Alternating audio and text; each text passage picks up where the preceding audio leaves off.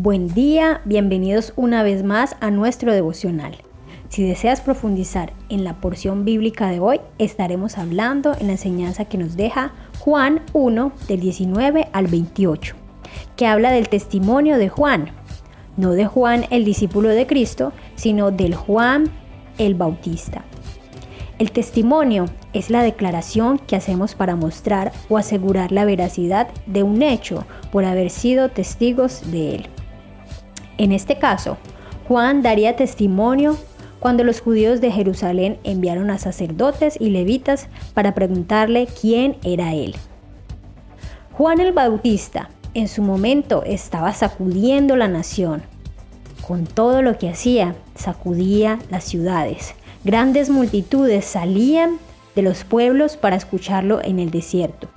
Allí la gente se arrepentía de sus pecados y se bautizaba. Por esta razón, no dudo que muchos sentían esa necesidad de preguntar quién era este. Tal vez sería el Mesías prometido. Por esto Juan, sin dudar, dejó en claro que no era el Cristo ni un profeta, sino que se encargó de exaltar a Jesús en lugar de aprovecharse del momento para exaltarse o ganar su propia popularidad o posición. Él solo buscaba preparar el lugar para quien merece la atención. ¿Cuán importante es hoy en día para nosotros tener más que otros o estar en una posición mayor que los demás, llamar la atención o ser notorios? O tal vez destacarnos entre los demás. O si no, ¿por qué entre más likes y seguidores tenemos en las redes sociales nos parece mucho mejor? Anhelamos siempre ser reconocidos y es precisamente una actitud de nuestro ego al querer permanecer en el trono del yo. Primero yo, segundo yo, tercero yo. Y la gente creerá que esto solo lo vemos por fuera en el mundo de la farándula.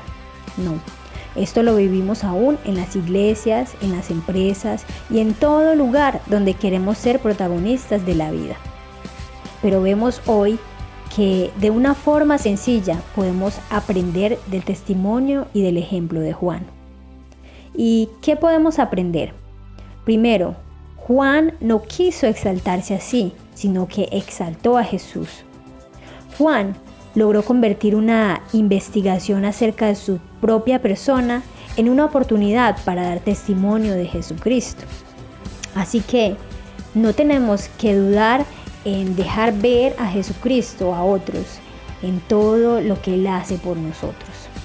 Todas sus bondades hacia ti no son una casualidad, son un motivo para dar testimonio de su grandeza. Dice Juan 1, 26, 27 y me encanta la forma en que Juan se expresa refiriéndose a Jesús y dice, yo bautizo con agua, pero entre ustedes hay alguien a quien no conocen y viene después de mí, al cual yo no soy digno ni siquiera de desatarle la correa de las sandalias. ¡Wow! Qué bella esa sumisión y esa manera de reconocer a Jesús y de darle el lugar a Él.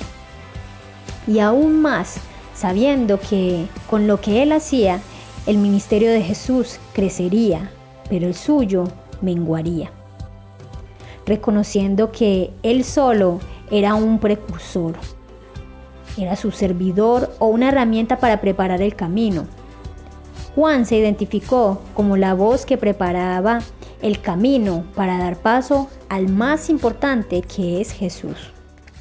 Nosotros también necesitamos ser preparados para que, para que Jesús venga a nosotros a habitar entre nosotros, habitar en nuestros corazones, pero necesitamos preparar ese terreno, preparar nuestros corazones en medio de este escenario en que vivimos, vivir en arrepentimiento genuino y continuo. Y recordar que nuestro paso por la tierra es la preparación para la vida eterna. ¿Qué necesitamos para preparar el terreno? Necesitamos menguar para que Él crezca en nosotros. Lo dice Juan 3:30. Es necesario que Él crezca, pero que yo mengüe.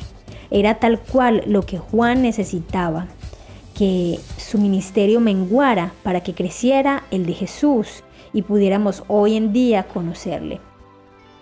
Cuando comprendas esto, verás que una de nuestras más importantes necesidades es que el mundo no me vea a mí, sino que vea, lo vea a Él, quien es y será la luz que resplandece en nuestras vidas, quien es y será el ejemplo digno de seguir. Así que si esta palabra te he transmitido el día de hoy, te invito a que allí donde estás puedas orar conmigo. Señor, te damos gracias porque tú eres grande, Dios.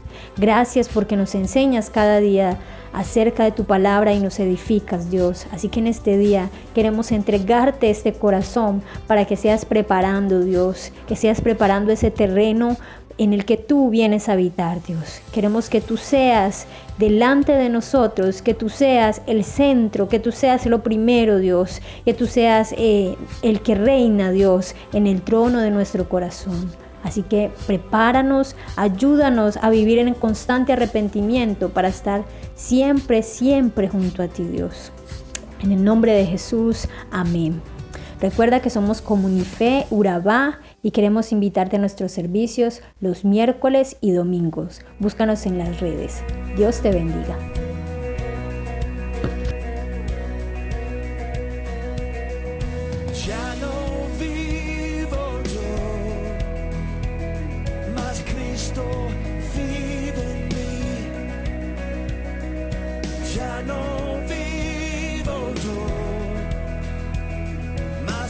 Yo